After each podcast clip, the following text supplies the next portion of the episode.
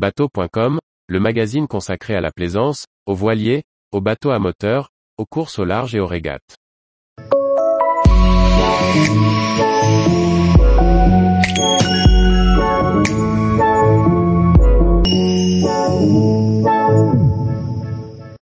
Explorer le Douro, toute la magie du Portugal par la voie fluviale. Par Olivier Chauvin. Parcourir le Douro en bateau est une aventure, mais les paysages sont à couper le souffle. Les conditions de navigation sont bien particulières, mais quelle découverte.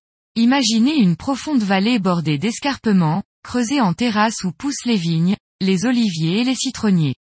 Sur la hauteur parfois, une modeste chapelle ou un riche domaine où vieillit du vin de Porto. Plusieurs centaines de mètres en contrebas, le miroir des grandes étendues d'eau créées par les barrages qui produisent une bonne part de l'électricité portugaise. Cette très belle voie d'eau ne peut qu'attirer les amateurs de plaisir nautique, même si les écluses gigantesques ne manquent pas d'impressionner. Le Douro est long de 852 km. Il prend sa source au Pico de Urbion en Espagne, mais seule sa partie portugaise est navigable, sur 215 km. Le fleuve traverse le pays d'est en ouest, de Barça de Alva à Porto.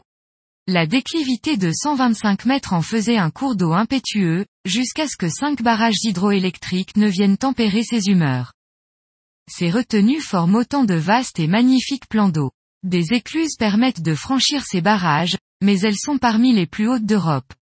Celle de Carapatlo présente une chute de 35 mètres.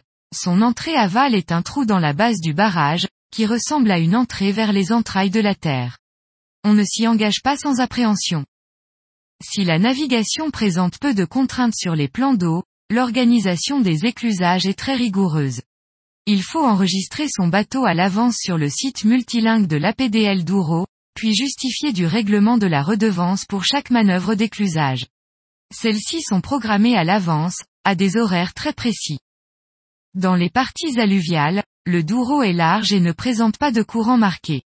Par contre, dans les défilés rocheux à proximité des barrages, il peut atteindre 6 à 8 nœuds et dépend des lâcheurs d'eau, ce qui impose de disposer d'une bonne réserve de puissance moteur.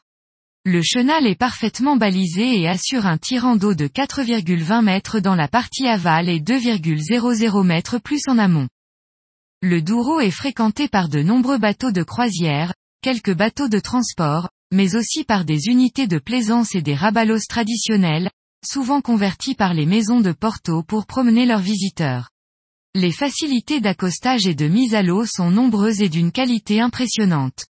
Il semble que le classement d'une partie de la vallée au patrimoine mondial de UNESCO ait permis l'accès à des subsides importants.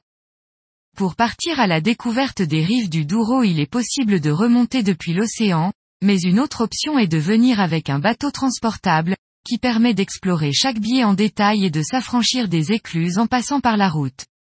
C'est sans doute une des meilleures solutions, d'autant qu'il serait dommage de se limiter aux rives du fleuve sans prendre de l'altitude.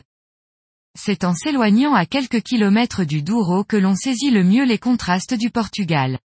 Les routes étroites et sinueuses mènent souvent à des hameaux isolés, à la porte desquels la modernité s'est visiblement arrêtée.